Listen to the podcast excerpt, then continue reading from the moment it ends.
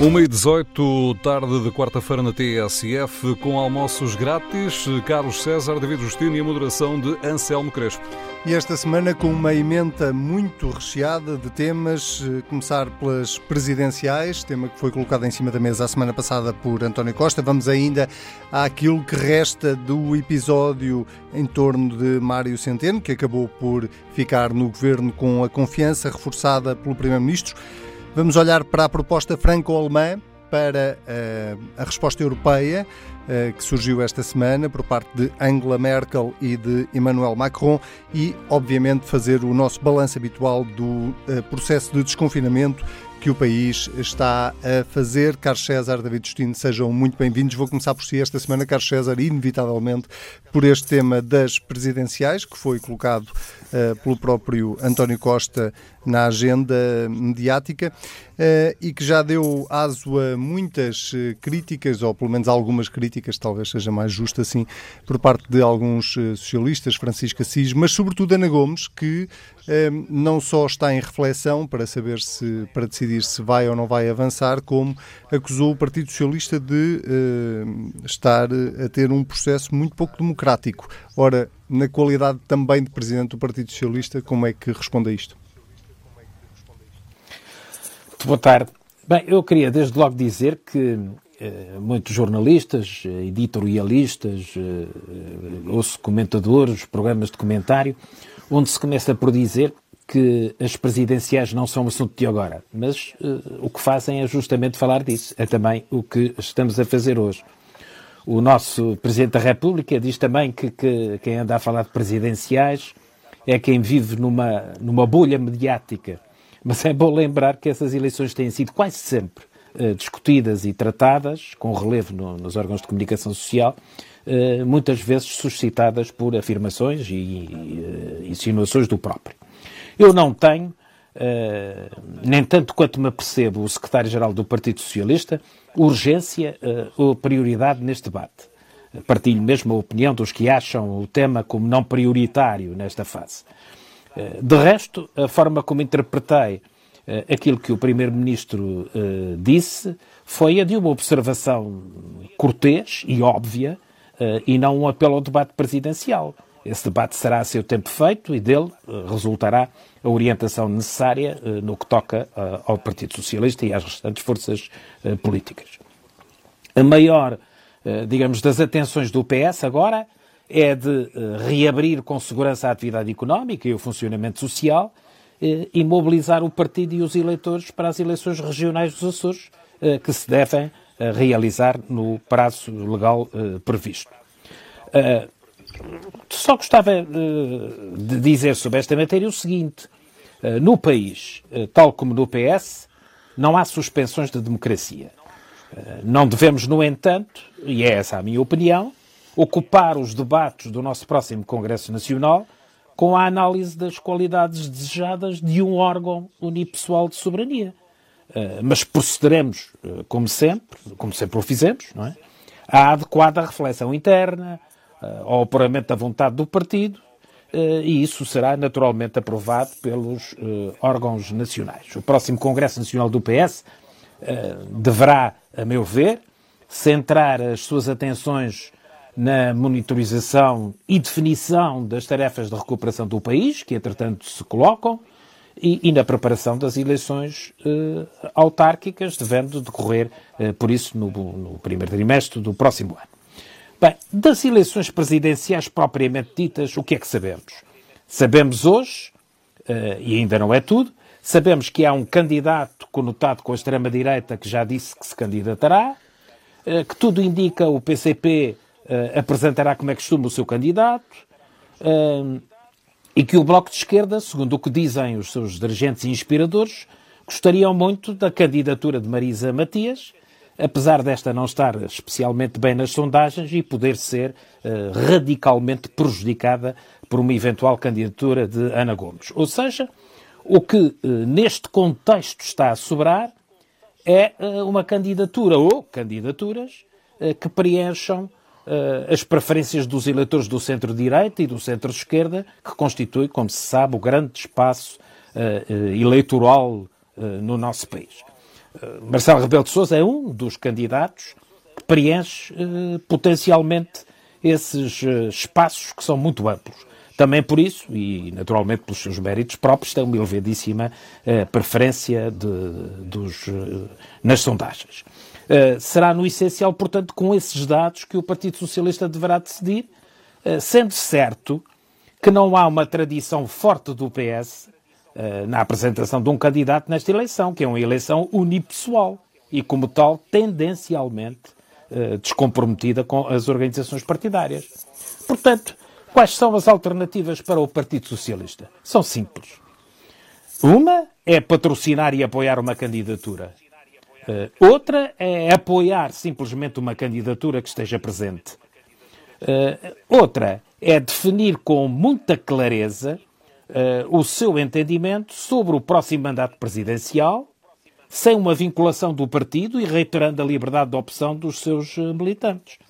Eu, pessoalmente, defendo esta última orientação, em que cada um, desde António Costa ao mais simples militante ou simpatizante, decidirá e dirá, se o quiser, quem apoia. E o que eu sei, posso dizê-lo antecipadamente, é que, em primeiro lugar, não votarei uh, nunca uh, no ou numa candidata com convicções ou vocação antidemocráticas.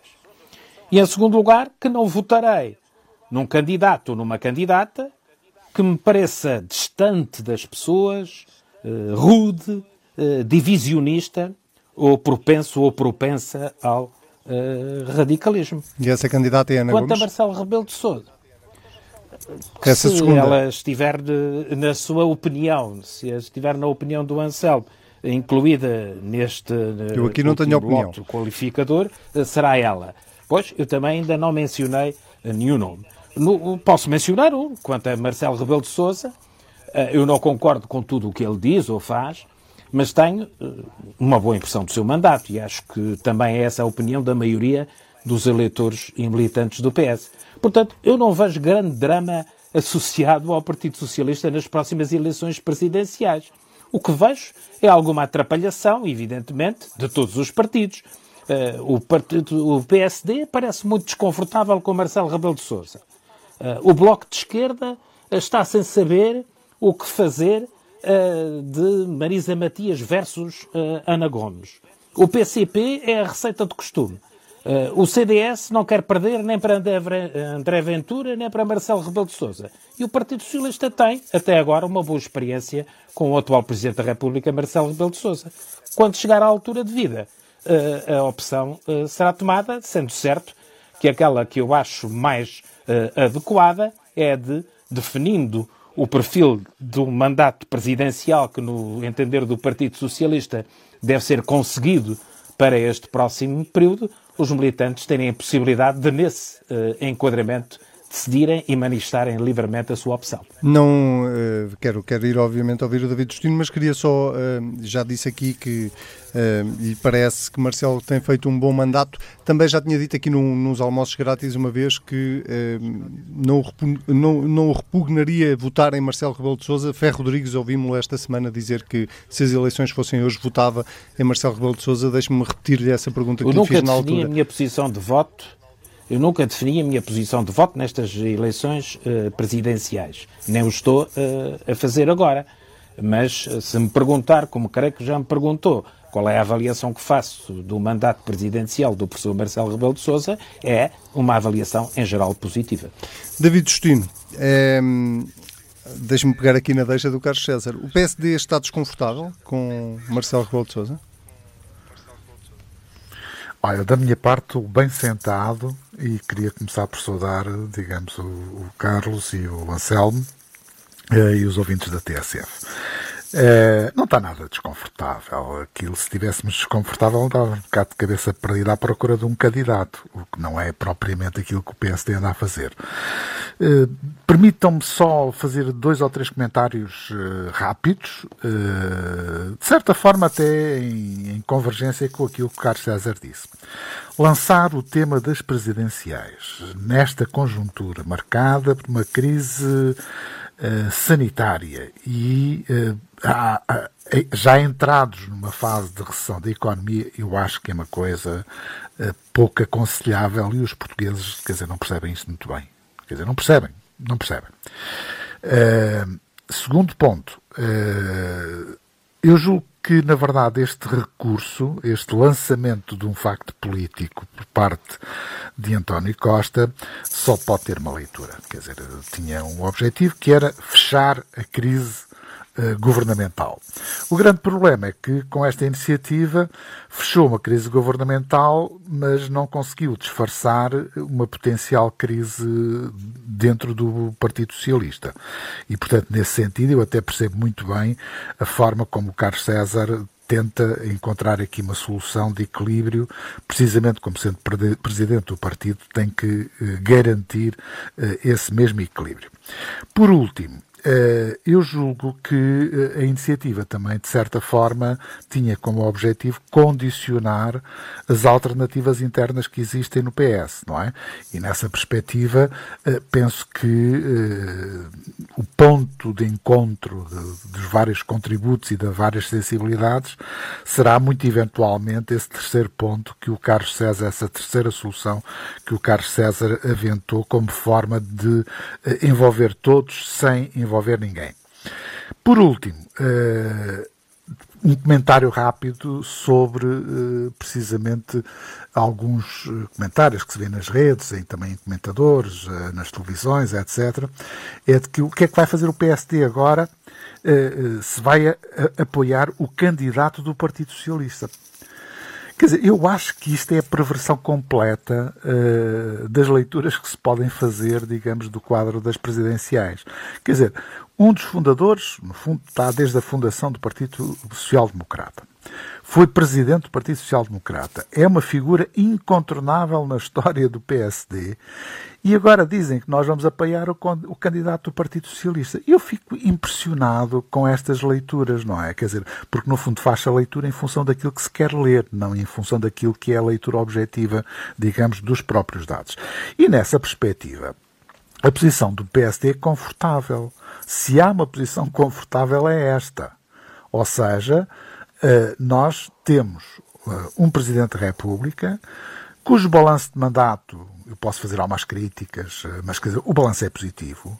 E tanto é positivo que a, população, de certa forma, exprime através de vários indicadores, exprime esse apoio e reconhecimento àquilo que tem sido o mandato do, do, do professor Marcelo Rebelo Sousa como Presidente da República.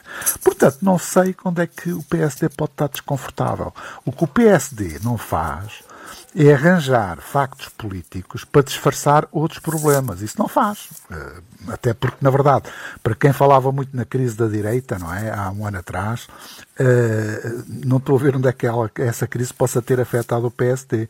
Deve estar a afetar a direita, mas é à direita do PSD, não à direita do PS, não é? E nesse sentido, julgo que uh, alguma calma. Eu acho que depois de atingido o objetivo de resolver o problema da crise governamental, uh, o tema das presidenciais vai emainar um bocadinho. Agora, também é óbvio que os candidatos têm que se posicionar, algumas declarações serão feitas, vamos ter aqui vários episódios e que vamos ter a oportunidade de comentar, mas quer dizer, eu acho que não há, não, ainda é cedo, quer dizer, vamos ter David, calma, mas, mas tendo em conta tendo, sobre o futuro do país. Tendo em conta até esse, esse percurso de Marcelo Rebelo de Sousa que acabou de sublinhar, um, independentemente de ele ter o seu próprio calendário para anunciar o que é que vai fazer, se se recandidata ou não se recandidata, uh, não era do PSD deixar claro que uh, se Marcelo Rebelo de Sousa se candidatar, o PSD não hesitará por um segundo em apoiá-lo? Ouça, aqui não é o problema de hesitar ou não hesitar. Em primeiro lugar, foi o próprio candidato que pediu que o problema não se deve colocar já, que ainda é cedo. É? E, portanto, muitas vezes o querer antecipar a situação apenas cria mais problemas do que aqueles que já existem. Em segundo lugar, formalmente, e mesmo ao nível dos sinais que são dados, Toda a gente sabe que o candidato mais provável que está em cena é o professor Marcelo Rebelo de Sousa. Mas uma coisa é ter a probabilidade, outra coisa é, no fundo, expressar aquilo que é a vontade individual de um candidato, porque a candidatura é pessoal, E, portanto, nós vamos aguardar com toda a serenidade que essa candidatura seja formulada, ou pelo menos que os primeiros sinais apontem nesse sentido, e nós tomaremos rapidamente uma posição relativamente a isso. Penso que não haverá grandes dúvidas sobre isso. Ora, esta questão das presidenciais, como já foi aqui referido, surgiu um, na sequência de uma polémica em torno de uh, Mário Centeno, mais concretamente em torno de uma transferência de 850 milhões de euros para o novo banco. Um, Carlos César, o, e que depois deu origem a um, um reforço da confiança política do Primeiro-Ministro no seu Ministro das Finanças. Mas a pergunta uh, que toda a gente faz uh, e que alguns até já deram resposta, é esta. Uh, Mário Centeno fica, mas está de saída? Ou seja, é um ministro a prazo? Bem, já, já lhe respondo, apenas quero dizer uh, ao David Justino que eu não estou à procura de uma solução de equilíbrio para superar uh, uma questão inesperada. Uh, a defesa que eu fiz de um posicionamento do Partido Socialista em relação às próximas eleições presidenciais foi a mesma que eu fiz e que vigorou nas últimas eleições presidenciais, em que o Partido Socialista também uh, não definiu o apoio específico a um uh, candidato. Recordo, aliás, que na altura também existiam vários candidatos da área do PS. Bem, na questão do, do, do, do Centeno. Eh, eu tenho a, minha opinião sobre tudo estes, todos estes episódios e transmitia a quem entendi transmitir. De qualquer modo, eu acho que sobre esta matéria o que se passa é o seguinte. Uh, houve um incidente interpretativo, o assunto foi esclarecido, o assunto está arrumado e passamos adiante. depois de, de, de tanto ruído, eh, não me interessa discutir o que já foi discutido. Eh, de resto, todos voltaremos certamente a fazer eh, um ponto de situação e a discutir o novo banco, quando esta auditoria, que devia ter terminado em maio e estará terminada em julho, for conhecida e quando se colocar a necessidade de voltar a financiar ou não o Fundo de Resolução para essa instituição bancária. Bom, ou seja, estão mais do que esclarecidos os lapsos e os detalhes, e só restaria saber se algo, se algo mudou no rescaldo do ocorrido. Ora, pelo que observei de fora e de dentro do governo, na sequência do que se passou, o saldo é um reforço da coesão entre os membros do governo, uma renovação de confiança do primeiro-ministro no ministro das Finanças o qual agora, como no próximo futuro, vai continuar a desempenhar as funções eh, que terão sido consideradas por ambos eh, a quando da constituição do atual eh, governo. Portanto, não conta seja, que Centeno saia mais... lá para julho. Bem, uh, passar-se-á certamente o que foi articulado entre o Primeiro-Ministro e o atual Ministro das Finanças quando foi constituído o atual governo. Ou seja, não houve nenhuma alteração no que toca ao governo e muito menos no que toca à solidariedade e articulação entre os seus membros. Mas isso pode Ou querer seja, dizer que já estava combinada a saída de Centeno no início desta legislatura. Não sei. O que sei é que ambos farão o que uh, uh, articularam em tempo devido. Uh, ou seja, esta história da crise governamental eh, é uma ambição infantil do PSD, mas que eh, não tem eh, materialização neste caso. Tudo continua como antes estavam, até com o reforço da solidariedade e da confiança que foi manifestado. Ou seja, o mais que se pode dizer no balanço destes episódios é, parafraseando, tudo como dantes, quartel-general em São Bento. Neste caso, com a diferença que António Costa não é um invasor, nem estamos no, no início do, do, do, século XIX. Uh, e antes que me pergunte eh, outra vez sobre se uh, Centeno pode ou não vir a ser governador do Banco de Portugal. Já tinha perguntado de outra forma. Digo-lhe que não sei Digo-lhe que não sei se isso vai acontecer, mas que uh, se, se, colocar essa questão, não descortino qualquer incompatibilidade ou desvantagem, e acho que ele tem discutível competência e experiência para o desempenho desse cargo, como para o desempenho de outros cargos, como tem provado no, Eurogrupo e na sua participação em representação portuguesa ou em representação no plano europeu. Isso dá-me aqui a deixa perfeita para ir ao David Justino, já que o PSD eh, veio não só pedir a demissão do Ministro das Finanças eh, a semana passada, como também já veio tornar público que eh, não lhe agradava a ideia de ver uma transferência do, de Mário Centeno do Ministério das Finanças para o Banco de Portugal. Bom, eu vou fazer uma leitura infantil uh, digamos, do, do contexto e da pergunta. Bom, uh, vamos, vamos ver o seguinte. Uh, eu, eu julgo que no rescaldo, uh, digamos, deste episódio, não lhe vou chamar crise, porque o Carlos César ficou um bocado apespinhado comigo, e portanto vou, vou chamar episódio. Não é?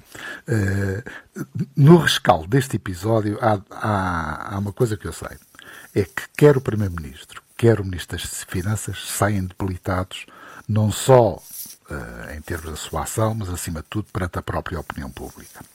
E, portanto, nesse sentido, uh, não creio que tenha sido positivo e estes apelos à coesão, a uma nova dinâmica, estas coisas todas, eh, não são mais que wishful thinking, ou seja, são, são boas intenções que não se traduzem na realidade dos factos. Agora, há uma coisa que eu julgo e, com, e responderei praticamente sobre o problema da ida para, para o Banco de Portugal.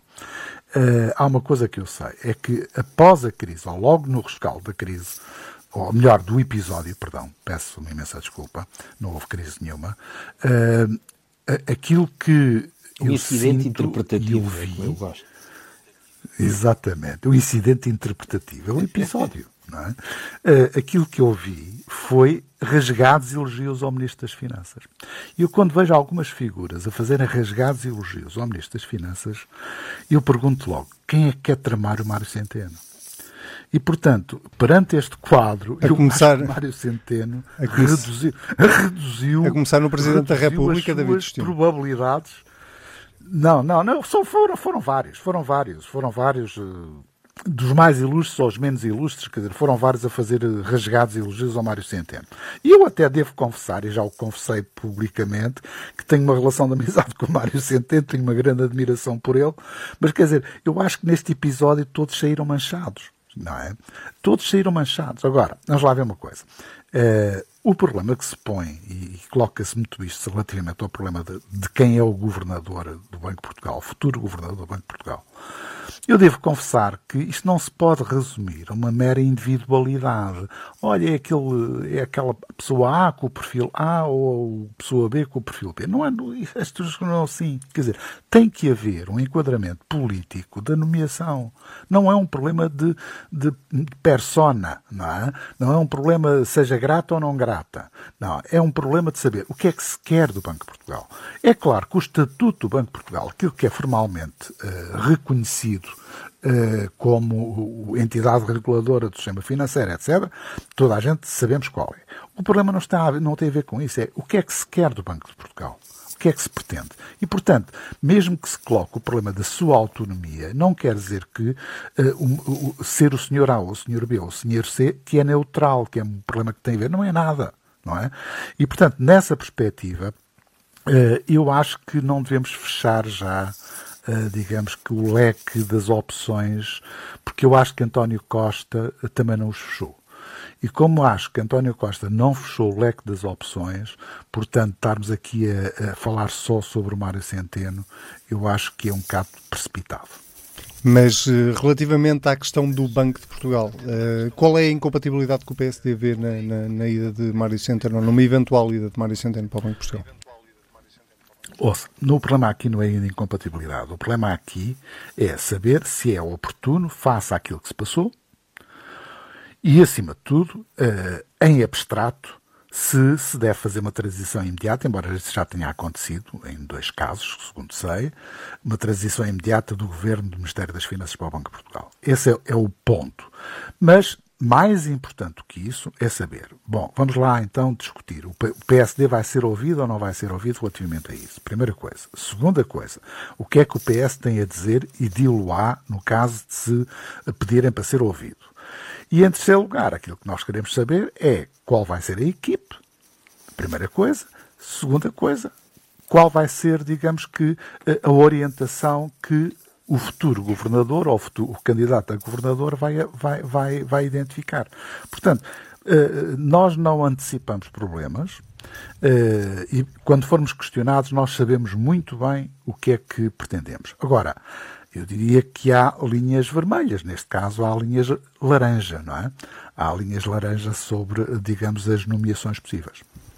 Muito bem, temos uh, ainda muitos temas para, para olhar uh, nestes almoços grátis. Um deles, uh, não tendo diretamente a ver com Mário Centeno, tem tudo a ver com Mário Centeno enquanto presidente do Eurogrupo. Esta semana, Carlos César, surgiu uma proposta franco-alemã para a resposta à crise que a Europa e que a União Europeia está a preparar. Uh, e é, uh, de alguma forma, diria eu, uma proposta que se aproxima muito mais, para não dizer totalmente, daquilo que Portugal tem pedido relativamente à forma como os apoios vão ser concedidos, sobretudo tendo em conta que a Alemanha e França defendem agora que esses apoios devem ser atribuídos em forma de subsídio e não em forma de empréstimo, como defendem alguns países do norte da Europa. É uma boa notícia para Portugal? Sim, é uma notícia melhor do que todas as notícias que até agora uh, tínhamos ouvido em relação aos apoios europeus.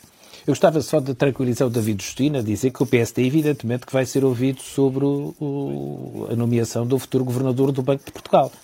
Uh, nós não vamos, no governo, fazer ao PSD o que o PSD no governo fez ao Partido Socialista quando não ouviu o PS sobre a nomeação do atual uh, governador. Pois, uh, pôs-se a jeito. Bom, temos que avançar. Eh, de qualquer, Bom, de qualquer modo, uh, uh, eu gostava de, sobre esta matéria, dizer o seguinte: eu uh, fiquei, digamos, esperançado com esta, esta proposta e, sobretudo, o enquadramento em que ela é feita. Eu recordo que há dois meses o Primeiro-Ministro, António Costa, uh, subscreveu uma carta, também assinada por mais por cerca de oito líderes, exatamente, oito líderes europeus, entre os quais Macron, a propor uma, emissão de dívida conjunta para fazer face à, à situação de crise generalizada resultante desta pandemia. Eu acho que se pode dizer que esta iniciativa contribuiu ativamente uh, para, pelo menos, ganhar a Alemanha para soluções como a que agora apresenta com Macron. A proposta do, do, do eixo franco-alemão tem, ab início, uma grande vantagem, que é a coautoria da Alemanha, o que se significar a concordância posterior do Bundestag. É meio caminho andado, apesar da recente decisão do Tribunal Constitucional Alemão que colocava em causa o programa de compra de dívida pública do BCE e da posição não é, dos, dos quatro países que se mantêm um pouco renitentes. Portanto, eu qualificaria esta proposta franco-alemã como Uh, e como dizem, aliás, vários responsáveis europeus, como um passo na direção uh, certa. O volume dos 500 mil milhões de euros que é apresentado, podia ser maior, claro, uh, num fundo financiado com os recursos e garantias da própria Comissão, representa, julgo que à volta de 3,6% do PIB europeu, o que é bastante. e estima-se que, somado aos outros apoios já conhecidos, não é? pode ser um importantíssimo contributo para Portugal. tanto mais que se refere a prioridade aos setores e regiões com maior necessidade ou fragilidades, que poderão assim receber eh, novos apoios eh, para despesas é? Eh, relacionadas com a pandemia e com a recuperação dos, dos seus efeitos, para despesa, digamos, apoios a fundo perdido sem comprometer as dívidas públicas. E teve outros méritos. Por exemplo, anteontem, os mercados financeiros, por exemplo, no que respeita a Portugal, colocaram a taxa das obrigações a 10 anos para 0,75%, que é um mínimo desde o final eh, de março. E isso deve-se uh, ao surgimento uh, desse entendimento franco-alemão. nós vamos esperar pelo, pelo Conselho Europeu, designadamente para perceber melhor como se distribuirá pelos Estados-membros e quais os setores estratégicos, pensando, porém, que Portugal fique razoavelmente beneficiado com essa distribuição. É preciso ter em conta que nós temos pela frente grandes desafios. Uh, apesar da previsão do, da, da, Comissão Europeia, da recuperação em 2021, uma recuperação que estimam em 5,8%, que me parece demasiado otimista, uh, até porque, segundo a Comissão Europeia, perderemos 20 mil milhões de PIB nos próximos dois anos. O que é certo é que não haverá recuperação num só país, como é o nosso caso. Pois nós dependemos todos uns dos outros. Uh, de que vale, por exemplo, produzir se não tivermos mercado de destino? Eh, vale muito menos ter tantos hotéis abertos, tendo apenas turistas nacionais e mesmo assim menos do que o costume. Portanto, nós dependemos de uma reativação global ou pelo menos dos mercados com os quais mais interagimos, que, como sabemos, do ponto de vista exportador, é eh, a Espanha eh, e a Alemanha. E temos que assegurar um programa de emergência económica e social que terá que ter um forte suporte em matéria de recursos que não afetem uh, as nossas condições de gestão das finanças públicas uh, futuras uh, e que terá necessariamente que ter apoio europeu. Muito bem. David, David Justino, mais otimista com, com os desenvolvimentos desta semana?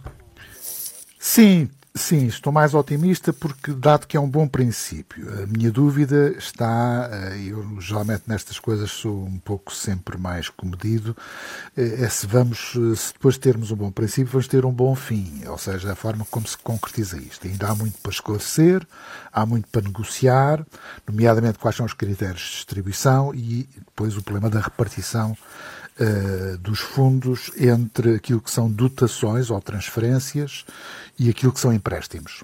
Uh, e, portanto, sendo empréstimos, vão, uh, entram na dívida, não é?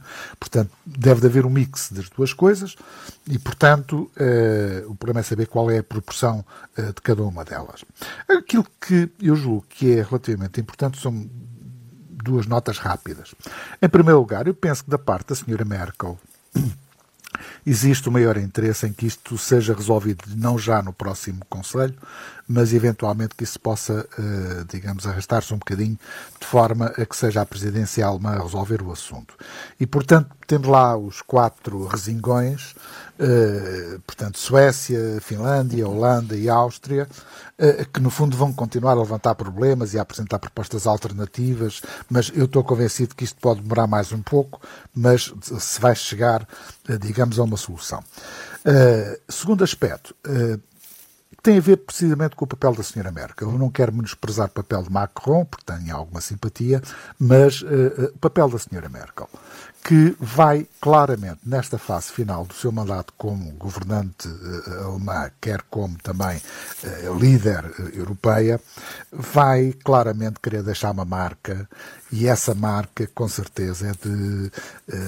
É algo que irá fazer muita gente que disse mal da senhora Merkel reconhecer, já depois dela ter saído, porque realmente é sempre assim, que tal é das melhores líderes, foi das maiores líderes, não só na Europa, mesmo em termos mundiais. É das pessoas mais equilibradas, mais sensatas e que têm precisamente visão sobre o futuro e, acima de tudo, visão sobre aquilo que deve ser a Europa. O problema da senhora Merkel são as condicionantes e as pressões internas na, própria Alemanha que não a deixam ir tão longe quanto eh, seria desejável e que eventualmente ela queria. Agora, penso que este papel da senhora Merkel é um papel que deve ser enaltecido e eu tenho aí alguma esperança uh, que, na verdade, ela se vai empenhar precisamente para que, quando acabar a presidência alemã e quando ela sair do governo alemão, possa ser reconhecida como uma das grandes líderes europeias. É talvez das coisas que eventualmente me deixam com maior esperança, é precisamente esse facto. Não vos estou a mentir quando vos digo que temos apenas três minutos e eu vou tentar ser o mais breve possível para ainda conseguirmos eh, olhar para este processo de desconfinamento. Carlos César, um, ehm, tem estado a correr bem pelos números até que temos vindo a conhecer? Sim, nós eh, ultrapassamos muito bem este período, desde o aparecimento do vírus, Aliás, o próprio bastonário da Ordem dos Médicos ainda ontem o reconheceu, fazendo até menção àquilo que lembrou como um milagre português. Eh, agora, nós temos que restaurar a confiança. Eh, depois do Serviço Nacional de Saúde ter dado boas provas de, de desempenho, já aqui falei várias vezes nos nossos programas, há um, entre outros problemas paralelos ao sucesso sanitário, eh, que é grave, e que é o da incapacidade de muitas pessoas e famílias de proverem as suas eh, necessidades básicas, por exemplo, alimentares. Há mais de 60% de trabalhadores que perderam rendimento, eh, há perto de 400 mil desempregados e nós temos que os apoiar provisória, mas suficientemente até contar com o retorno dos resultados da, da reativação económica que alivia essa realidade social que é emergente e que é grave. O Primeiro-Ministro anunciou isso e muito bem, de um programa de emergência económica e social eh, sobre o qual ouvirá os partidos políticos e os parceiros sociais e, portanto, a prioridade eh, deve ser essa. De resto, no plano da reabertura, é importante que continuemos esse processo. A partir de anteontem estamos a confrontar com a transição para uma realidade mais dinâmica de abertura social e económica, embora ainda sob a situação de calamidade, mas agora é que são elas. Tudo o cuidado é pouco, é preciso que todos pensemos e atuemos com a maior uh, precaução. A convicção é que contaremos, como até agora, com a responsabilidade e a disciplina dos portugueses, mas a palavra de ordem já se sabe, é travar e retroceder sempre que isso for, for recomendado e necessário e prosseguir com segurança se os resultados continuarem a ser positivos. David Destino, muito rapidamente, por favor rápido, não é? Muito bem. Tem mesmo que ser rápido. Bom, globalmente, penso que temos uh, aqui, digamos, um desconfinamento que é equilibrado. É equilibrado das medidas que foram tomadas, podemos ser mais críticos aqui e acolá, mas quer dizer, de uma forma geral, digamos que está a ser equilibrado. Mas, acima de tudo, está a ser equilibrado pelo comportamento dos portugueses. E, não obstante já haver já muita vontade de ir para a praia, de ir para espaços livres, de correr, estarmos juntos, etc. Quer dizer, mas, de alguma forma, a regra tem sido, precisamente, alguma disciplina disciplina e, acima de tudo, algum sentido de responsabilidade por parte, eh, digamos, dos portugueses. Um reparo último relativamente ao problema das aquisições feitas eh, pela Direção-Geral de Saúde. Eu, sinceramente, eu, eu, não, não contesto o problema, da, digamos, dos ajustes diretos. Os ajustes diretos são um instrumento de contratação pública eh, que, numa situação destas, devem ser mobilizados para resolver problemas de forma rápida. Também não vou falar sobre o favorecimento do fornecedor A ou do fornecedor B, porque se houver favorecimento, eh, deve ser, digamos, a justiça a deliberar e a pronunciar sobre isso. Aquilo que me interessa é precisamente pegar no caso da compra das máscaras, precisamente para salientar o seguinte: a indústria nacional, em especial do norte do país, a indústria têxtil, fez um esforço enorme de reconversão e precisamente para poder responder uma necessidade do país. E depois de todo esse esforço, do investimento que foi feito, da capacidade de, eh, no fundo, de adaptação que demonstrou a indústria portuguesa, vai-se comprar máscaras à China e algumas delas não são certificadas. Quer dizer, isto não cabe na Até cabeça. Não foi depois, foi antes até, uh, esse esforço. Pois, não, desculpe, mas quer dizer, uh, para todos os efeitos, a primeira coisa que se deve saber é que vamos contratar com fornecedores que produzem ou com fornecedores que especulam. Não havia capacidade Este é que é o problema. no país nessa altura. Ou se, se juntarmos todos aqueles e se houvesse um esforço enorme para isto, era possível fazer. Muito bem. Eu acredito, porque na verdade isso tem vindo a ser demonstrado, eu acredito que era possível fazer. Agora, não se pode é continuar a repetir erros atrás de erros em que pronto, nos sujeitamos às regras do mercado internacional com todos os problemas que isso levanta. Muito eu, obrigado. Uh, David, eu é que agradeço e peço desculpa, pela, é? peço desculpa por estar uh, a pressionar-vos, mas nós estamos mesmo em cima da, da, hora certa das duas da tarde e vamos mesmo ter que fechar os almoços grátis desta semana por aqui com a promessa de que voltamos na próxima semana. Carlos César, David Justino, tenham uma boa semana e para si que nos acompanhou aí desse lado, até daqui uma semana.